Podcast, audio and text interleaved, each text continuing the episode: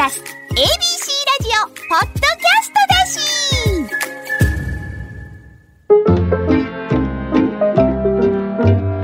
し。本田正則のちょっと聞いた。この番組はお笑い芸人及びその周辺の話を漫才作家の本田正則先生が知り得る限りの情報と経験で考察していきます。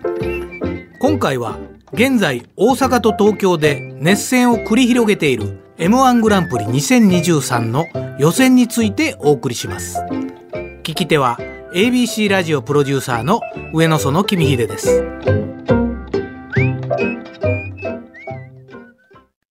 はいそれでは先生よろしくお願いします。よろしくお願いします。えーとですね、今日が、はい、えー、10月の30日でございまして、はい、えー、これ配信が11月の8日になってるんですけども、うん、まあこの現時点で今、M1 の3回戦。3回戦、はい。えー、真っ盛りということで、うん、現在関西の3回戦は、うん。えー、これ放送時点ではもう終わって、東京の3回戦も終わってて、はい、先生は、こう、M1 の予選っていうのは、いつぐらいの期間やってたんですか、えーとね、もう前にも言いましたけどね、うん、僕は、えー、M1 に最初呼んでもらわなかったもうこんな短い漫才よね。そうそうそう先生に審査してもらうなんて。競技漫才やから違いますからって言って、ちゃんと理由も言ってもらって、はい、でね、5回目、6回目、中途と、はい、3の1が優勝した年だけ、いろんな事情で準決勝までやって、その時は1回戦から見てました。はいはいはい。だから、ものすごい数でしたよ。数。その当時でも3000ぐらいは参加者いたんですね。いたんでしょうね、きっと。ね1回戦で130組とかなんかそんなやったような記憶がある、ありますね。ちなみにちょっと僕調べましてはい。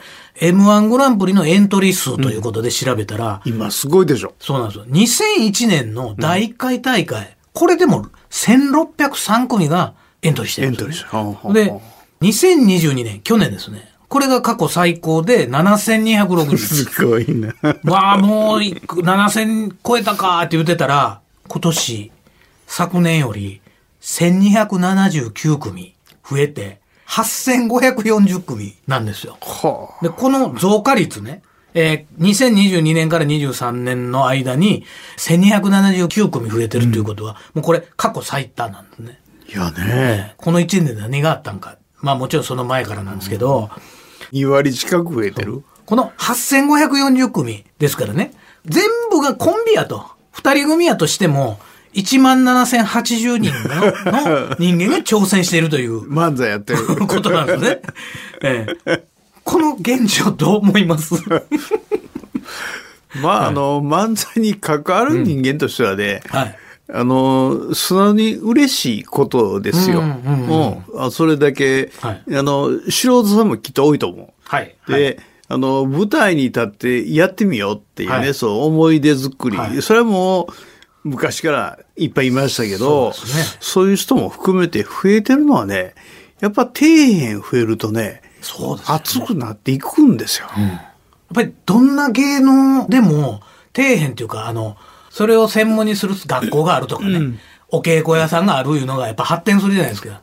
昔やったら浄瑠璃の一つ語ろうかいうのもね、街に稽古屋さんがあって。必ず一つ二つあったっていうね。だから、プロがいかにすごいかっていうのが、わかるという。だから今、野球する子が減って、サッカーが増えて、って言うてるでしょ、はいはいこれだけ漫才が増えていったら、やっぱり。これなんか漫才のリーグ戦でもできそうですよね。ほんまに。ですからね、この調子でいくとね、来年下手したら1万人に迫る勢いで、総参加者が2万人突破なんてね。もうトリオなんかも入れたらもうそないぐらいになってくるんちゃうかって。これもう一大産業。経済的なね、効果も。エントリー料金。これが今一組2000円なんですよ。すごいやん、それでも。今年の 8540をお金に換算すると、1708万円の収入があると。まあもちろんね、あの予選会場を抑えたりとかいろんな人携わってますんで。大変ですよ。うん。それでペイされるのかもしれませんけども、これね、ほんまにあの、よく、日本シリーズやとかね、うん、タイガースの優勝の経済効果なんて発表する学者さんいるじゃないですか。いっぺん M1 もやってほしい。いや、あると思うよ。そこそこあるかもしれない。関連のとこまで弾き出したら。うん、で、その視聴率から推察すると、これだけの広告効果があってとかね。あると思いますよね。うん、それと同時にね、やっぱり僕らもずっと M1 を見続けてきて、うん、よくね、素人じゃないですけど、ちょっと地域のコンテストみたいなのに参加した時に、採点基準をこう言われる時に、はい大体 M1 の3回戦レベルの人を上げてくださいみたいな言われ方するんですよね。これ、10年ぐらい前の3回戦と、今の3回戦、これやっぱり参加者が増えてる分、ハードル高なってるんですよ。高なってるでしょうね。それは違うと思うわ。で、僕らも特番でね、俺たち3回戦ボーイズ言ってね、3回戦で落ちた子集めて、ね、やっぱり3回戦に準々決勝進出したとかね、感じになった方がいいじゃないですか。でもね、今ね、割と3回戦の価値上がってるんですよね。3回戦まで行ったぞ。行ったみたいな雰囲気になってるんで、だから、以前より、1、2回戦でゴサーっと落とされる感じが。お父さんとまた、うん、しきれんもんね。8000なんか超えてきたらね。だから、ぼちぼちここ数年でね、え、劇場に上がってる子で、え、2回戦で落ちたの？とかいう子が、ポツポツいる、ね、出てきてますね、確かにね。で、やっぱり M1 って残酷なもんで、うん、M1 の予選って残酷で、うん、劇場でものすごく面白くても、その日状態悪いやつ残酷に落とすでしょ。落とします、落とします。その場、その日のデッキやから。うん、なんか、こいつらもっとやると思うんで、3回戦生かしとこかは絶対ないですけどね。で、うん、それだけの人数が増えていくとね、うん、もうそんなことする必要もなくなってくる。そうなんです。うん。で、バリューになるよりおもろいやつおるやん、これだけになったら。うん、よ、よほど、この子らむちゃくちゃおもろいねんけど、うん、まあ失敗もしたかもしれへんけど、噛んだかもしれへんけども、やっぱりここは置いとかなっていうのがね、そうですね、ほんまに面白い子が増えてくると、はいはいはいはい、容赦なくって、はい、僕は自分が審査員してた時は、何の容赦、情けもなかったですよ。それはたとえ教え子で、普段面白いのになと思っても。思っても。うん、だってあの、歌ってるのが、はい、プロはも関係なく所属事務所もで、はい、今日面白かった、うん、今日一番面白かったって歌ってんねんから、うん、普段面白いねんけど今日出来悪かった、うん、普段のこと知ってるからこの子、いや大丈夫やねんやったら、うん、予選いらんやんっていうことやから。それだら最初から準々決勝から出たらええやんってなってしまうから、はい、僕はね、ほんまに申し訳ないけど、うん、バサッと言ってました。ごめん、ほんまにごめんねで。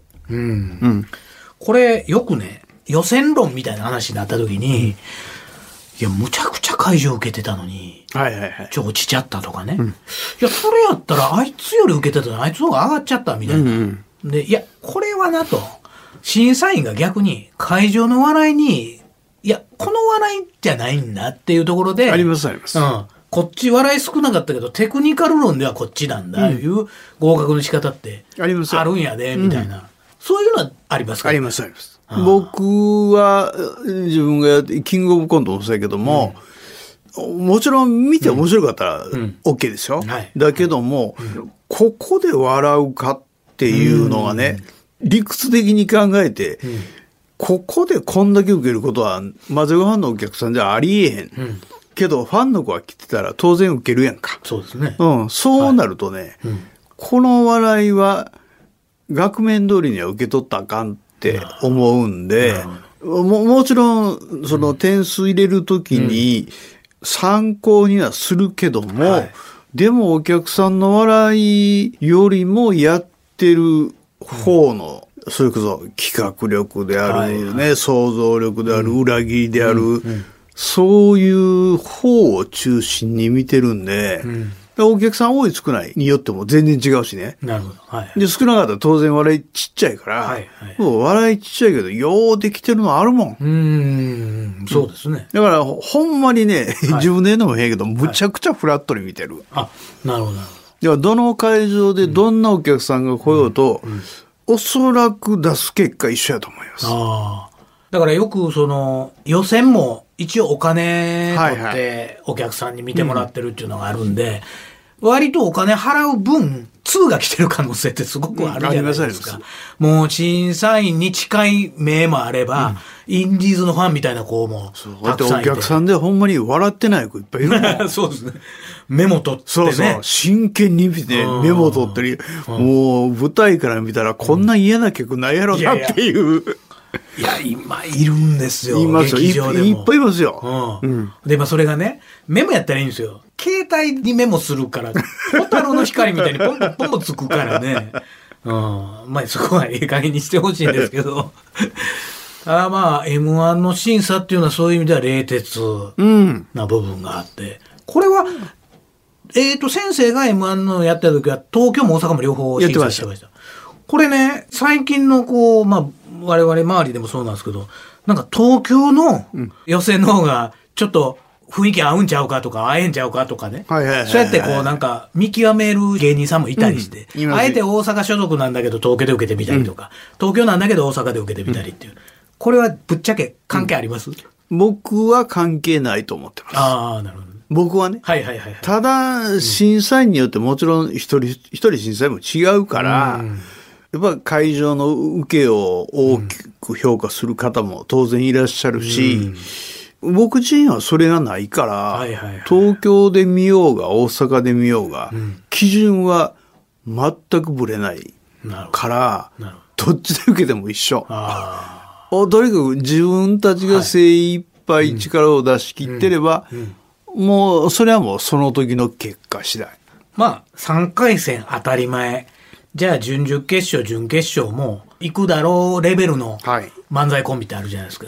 で、大阪でむちゃくちゃ受けてる。はいはい、もう大阪の前評判で言うと、もう準決勝確実や言われてるのが、うんうん、まあ最後の方になってくると東京側も予選会場になるじゃないですか。はい、その時に不利に働くんちゃうかっていう話があってね。はいはい、あるあるあるある。で、これ一つは、例えば大阪でもそこれなりの実績があってやってるけど、向こう行ったらあんま知られてないと。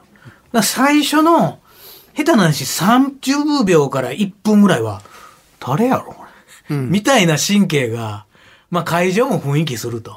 その中で、ありますね、うん。その振り差があるから、やっぱり今の若い子って早めに東京行きたがるっていう話があって。うん、でもね、専門的に言うとあれやけど、プロとして見たらね、もう言うこともようわかんねんけど、はい、面白かったら一緒よ。まあ最後はね。最後は。うん。うん。で、30秒でなんとかって言うと、うん、あ、そんな当たり前やもん。まあまあまあ、最初からね。10秒、言うたら5秒、10秒で掴んどけよっていう話やから、30秒まででなんとかっていう方がね、僕らからしたら遅いって、もう最初から思ってるから。はいはい、まあ逆もありますしね。M1 の時のミルクボーイみたいに。あ、そう、そうそうそうそう。ほんまにおもろかったら、んだけ逆にむちゃくちゃ受けますからね。そう。誰？この人たちってね、巨人さんが、客席から聞こえたっておっしゃってたから、わあ、どうなんねやろうと思ったら、その子らめちゃめちゃ受けてるって。ね、これまだ発表されてないですけど、今年、来年の春も相当やっぱり大阪から東京に行ってしまう。芸人がいるでしょうね、うん、うん、やっぱりもちろん経済の中心地ですし、チャンスもいっぱい落ちてるとは思うんですけど。チャンスも落ちてる代わりに、選択者選択されるのも厳しいからね。一、ね、回二回はちょっとね、大阪以内チャンス与えられるんかもしれんけど、うん、失敗したらもう。で、うん、もう、これはもう思うにだけやけど、うんまあ実際にそんなとこ多いと思うけど、うん、東京のテレビって、はっきり言って使い捨て感が僕はすごくあるから、特にいろんな名前の馳せた番組とかでは、自分自身で嫌いな番組いっぱいあったから。ああ、見ててね。見てて。なんちゅう作り方やねん。でも芸人殺す機会っていうような、もうこれは本当なあったあれで、毎週会って、9時半やったら9時半の同じ時間に A っていうタレントを出して、で、そこの視聴率が、1週目より2週目、2週目より3週目上がったら4週目あんねんけど、2週目より3週目下がったら、もう次、出演自体が消えてしまうとかね。そんなとこで見るかって。ね。ネタの出来とか関係ないね。そこの数字だけ。いや、でもね、あの、いや、まあ、もうその、ラジオにいるとね、ちょっとその数字の意識っていうのが、ちょっと一種、ラジオって牧歌的じゃないですか。ね、ええ、どこや、それが。テレビの楽屋行くと、うん、視聴率表へのタレントさんの楽屋にも置いてあるじゃないですか。置いてます、置いてます。先週の放送どうやったとか。1分刻みのね。それでもまだ大阪の放送局緩いですよ。うん、東京から比べたら。緩いです、緩いです。やっぱり、ラジオの仕事してても、東京でを主戦場にしたことある芸人さんと仕事したら、うん、すごい数字聞かれるんですよね。はいはいはい、ラジオでも。今、ラジコでデータが出るんで、うん、選手どうでしたとか、できたら紙で欲しいんですけどとか、その時にね、やっぱり今までにない緊張感、この55歳の僕もするわけで。えー、一周一周求められんの？って。なんかやりにくいなって。そう。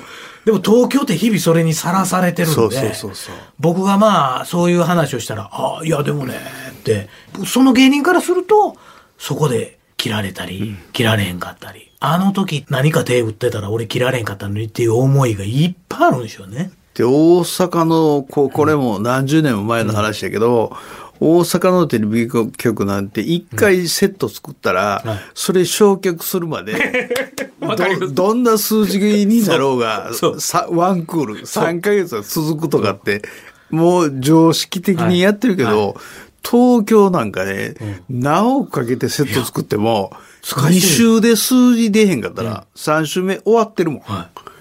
い。や、怖いっすよね、あれ。もったいないか。もらいに来たよ。あんだけかけて作ったのに、もう買えんのって。いや、ほんまこれ、せこい話ですけど、ピンポンブーブザーみたいなのあるじゃないですか。ピンポン置いたら、あの、丸っていうのがバンと飛び出す。あれ、5年前に、ポンカラリンで買って、未だに使ってますからね。いえ、使えるものは使ったらええと思う。清志師匠の番組でね、買ったやつを、いまだにあの、ミルカヨとか、あの、ミルクボーイの番組とかで使ってますからね。これがラジオの現状ですから。そうそう。そんでええと思うわ。お笑い考察番組、本田正則の、ちょっと聞いた ?ABC ラジオ、ポッドキャストがお送りしています。僕ね、M1 の話戻るとね、はいはい、僕はいつも言ってるけど、ここの間も、たまたまオズワルドの働くにメール用事があってしてたら、はい、その時に、M1 の準々決勝で一番強いの持っていけやって言って、はい、したら、やっぱり準々決勝最強なんでしょうか言うてクエスチョンが来たから、うん、あの、準々決勝は最強やと思うよって。うん、で、それはなぜかっていうと、うん準々決勝で勝たなければ、準決勝はない。はい。うん。はい。どんなに面白いと思っていても、準決で出そうと思ってるのを、持っといて、温めといて、準々決勝、まあ、ええでええかで行ったら、そこで落ちたら終わってしまう。はいはいはい。だから、最強を準々で持っていって、で、準決で、たとえそれで決勝行かねんかったって、敗者復活で、まあまあ。あんねんから。いいか悪いか別にしてね。いいか悪いか別にして。ありますもんね。もう一回あんねんから、ほんまに面白かったら、上がれるチャンスは、はる、はるかに強い。はい。準々は落ちたら終わり。はい。準決に行くのと準々で落ちるのとって、全く意味合いが違うから、ね、だから準々決勝に最強を持っていって、とにかく準決勝に進んどくこと。うん、進んどけば、はい、極端な話、同じネタでもええねんからや僕はみんなね、気にしすぎやと思う。もう知られてんねんって今言うやん。YouTube でも流れるし、はい、いろんなんで流されて、うん、もう知られてしまってますからって言うんやけど、うん、面白いネタは2回見ても3回見ても笑うって。それは納得してるんですかね？本人は。そこは分からへんけどね。ででも、まあ、それかやったら、分かりました、言うて、まあ、帰ってきたけどね。分かってなくて分かりました言わなしゃない。と思うけど。あうん。だから僕自身は準々決勝、最強ネタやと思ってます。それはもう、ど、どのコンテストもそうですね。どのコンテストもそうやと思う。うん。まあ、まず準決に行かないと話になれへんねんから。うん、そうですよね。一個一個上がっていかんと、うん、出し惜しみしてね、なんか、このネタ、準々決勝になってから出そうなんてしてたら、そう。足元救われたりしますもんね。で、今みたいにその8000何組とかになってきたら、どんな隠し玉がいてるか分かれへんよ。そうです。本当に。ど素人にすごいのがいるかもしれませんし、ね、そうそうそう。本当本当うん。いや、みんなないないって笑うかもしれへんけど。うん。で、あの、変法町長っていうのが、はいはい、中東が勝った年に決勝へ行きました。はいはい、あの時、準決勝は東京も大阪も同じ審査員がするから、審査員も全員移動すねんね、一緒に。その時にも、えー、あれ、あれは NGK の大阪の準決の予選でしたけど、トップが笑い飯やったかな。2位、変法町長やったからね。うん。まあ、アマチュア枠でしょ、ね、アマチュア。まあ、お芝居とかね、やってたとはいえ、うん、当時僕一緒に審査してた河原長介さん。はい。河原先生と隣やってね。うん、で、変法町長、一発目、二発目、三発目って全部ハマっていくんね。うん、で、これ全部ハマったら行くんちゃいますってこそ喋ってたんよ。あ、決勝にね。で、決勝に。はい、はい。だガラさんが、全部はハマらんやろな、もなんでもって言うたら、全部ハマったんよ。あ、準決勝の。ネタが。ネタが。ボケがどれもハマった。はあ。そしたらね、はい、まあ当たり前だけど、むちゃくちゃ受けて、うん、で、誰を残すっていう時に、うん、もうもう今やから言ったっていいんやろうけど、はい、変法町長をどうするってなって。うん。これ、まあ、あの、スポットライトの当たる決勝に、決勝に、上げるに値するかどうか。アマチュアで、うん、で、他全員吉本。はで、吉本、吉本の大阪の本社の会議室で、うんうん、これは吉本人間が言った言ってたんやけど、はい、全員吉本でアマチュアっていうのは、吉本としては 受け入れにくいって。ああ。はい、うん、これが松竹であったり、はい、人力車であったり、はい、渡辺であったりとかね、うん、ホリプロであったりやったらいい。けど、吉本、吉本、吉本、アマチュアっていうのは、あまりにも世間の風当たりが、逆に、こんな勝てる試合してるやんみたいな風に取られる可能性があると。っていうので、うん、吉本の担当者がものすごい心配して、で、審査員全員が、はいおもろかってんからいいやんか、言うて。なるほど。だって今日 NGK でどう考えたって笑い飯の次やったやろ。はいはいはいはい。大阪で2番目、うん、全体でも、あの時やから中と笑い飯、変法町長ぐらいの順番やったよ。はいはいはい。東京大阪の、はいはい、今本当にベタにならして。はいはいはい。そんな状況で、アマチュアやから落とすは、それはないな、言うて。プロはまあ関係なくて歌ってんねんから、アマが言ったって、いいやんか、言うて、審査員が全員で、おちょちょ押した。いや、今ちょっとあの、当時の決勝に上がったメンバーを見て、はいはい、この年が2006年なんですね。2006年、はい。第6回大会。はい、で、優勝がチュートリアル。はい、準優勝がフットボール。フットボール。3位がキリンという。うん、で、その他出てたんが、笑い飯。で、トータルテンボス。うん、ライセンス。で、ザ・プランナイン。そして変歩町長、ポイズンガールバンド。はいはいはい。はい。今、言うたんは全部10位なんですよ。うん、最下位ではなかったんですよね。そう。変歩町長ね。変歩町長のもう現場で、スタジオで見てたけど、うん、もう、膝がね、見てて見えるぐらい震えて震えてた。はあ、で、もう見ながら、うん間違うなよ、間違うなよ、忘れるなよ、それしか思わへんかった。なるほど。それでも完璧にやったもんね。うん、この年のあの、コンビニキャッチフレーズ、テレビ番組ですからね、はいはい、つきませんが、えー、変法町長は、史上最強のアマチュアっていう、うん、そのまんまですけど。そのまんまや。まあ確かにね、史上最強のアマチュアが上がってきたっていう。ただ僕もこの年覚えてますけど、やっぱり、アマチュアが出るっていうのは一つの、なんかこの大会のね。で、決勝まで行ってしまったっていうのはね。ねうん。先生の中の思い出の準決勝の審査。でした。やったっていう。あの、決勝を選ぶための審査で、うん、あの、投票何遍もしていって、はい、で、あの、残す順番決めてくれんけど、はいはい早い段階で王長女がもう上位に入ってるから、はいはいはい、吉本の方がちょっと置いといてくださいって言われて、で、なんで置いとかなあかんのよっていう、あれはちょっと面白かったよ。実際先生が審査1回戦から見てた中で、彼女らを上回るまたプロもいなかったいうことなんですよね。そうそうそうそういう結論なんですよね。うん、それから上位9組、はい、10組か、はい、その中に彼女らがおったっていう。おったってことです。おったんやから、しょうがないやん。うん、そういうことですよね。いうことやったよ。はいはいはい。だからあれは、あの、いい準決勝を審査させてもらいました。はいはいはい。それと翌年のね、なんでサンドイッチマン落としたんやという。そうそうそうこれはまたちょっと前の回で喋りましたけど。もう、名前さらされて大変やったやん。あのあたりからやっぱり審査員の子に対するネットの書き込みがだいぶ増えましたよね。えぐかったよ。そう。だから翌年サンドイッチマンが、えー、敗者復活上がってきて見事優勝したっていうのが、そうそう。やっぱこんなおもろいやつなんで決勝に上げてなかったんやっていう、当時準決勝を、えー、審査してたメンバーがネット上でさらされるという。サンドイッチマンを落とした、恥知らずやったから。わ、こいつらだ言うて、フルネームで書かれて、皆さんね。はいはいはい。で、それがもういろんなスレッドが立ち上がって、はいはいはいあっちでもこっちでもこの8人がサンドイッチマンを脅した奴らだ言うて、2チャンネル全盛の頃ね。どんだけ書くねんぐらい書かれたよ。はいはいはいそれがこう今の流星につながってるというか。だと思いますよ、本当に。8000人を超える。うんそれだけ言うだけの人が見てるっていうことやから。はいはいはい。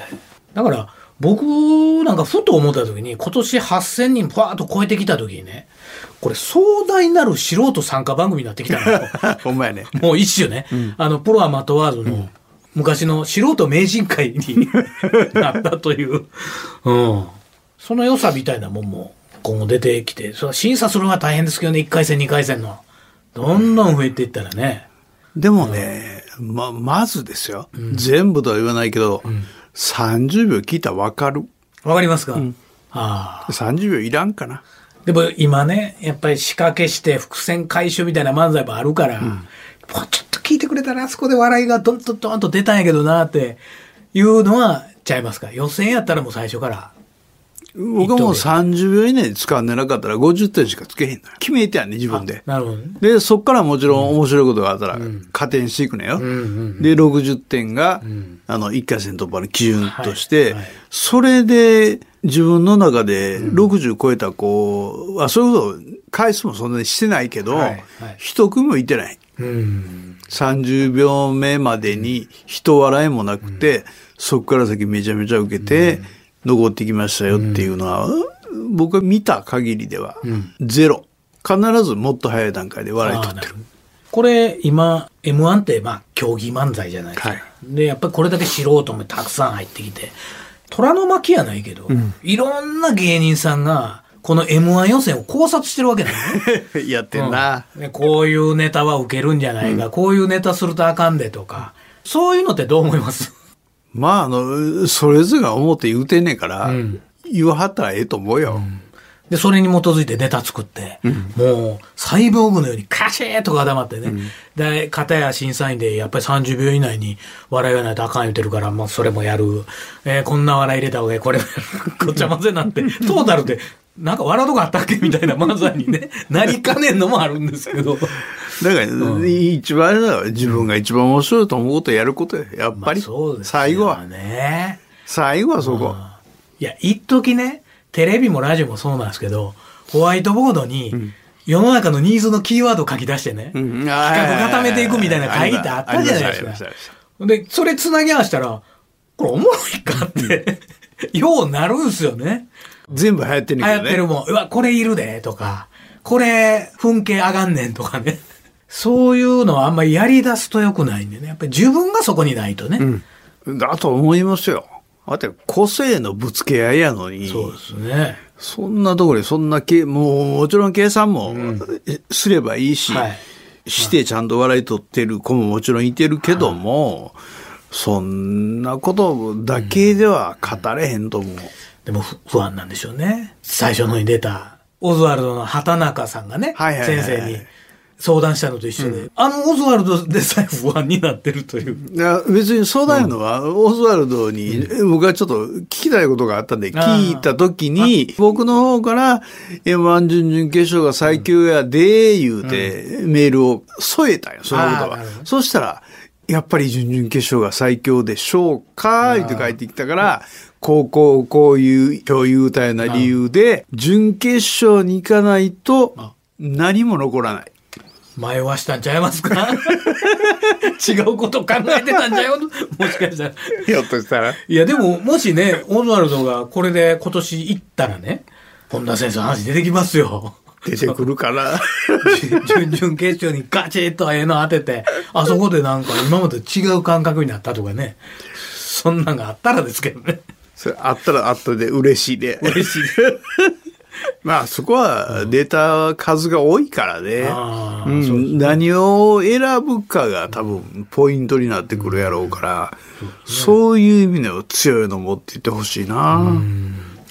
まあいろいろ話してましたけど、やるのは演者さんなんで。そうです。僕らは、いやいや言うてるだけですけど。外のガヤですから、うんうん。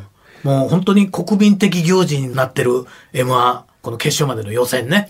本当に、えー、皆さん頑張ってください。はい、で、あの、ぜひ敗者復活あったかいところでやらせてあげてください。これはもうずっと先生が言ってる。はい。また僕もテレビの方に伝えておきたいと思います。はい、はい。今日はどうもありがとうございました。ありがとうございまし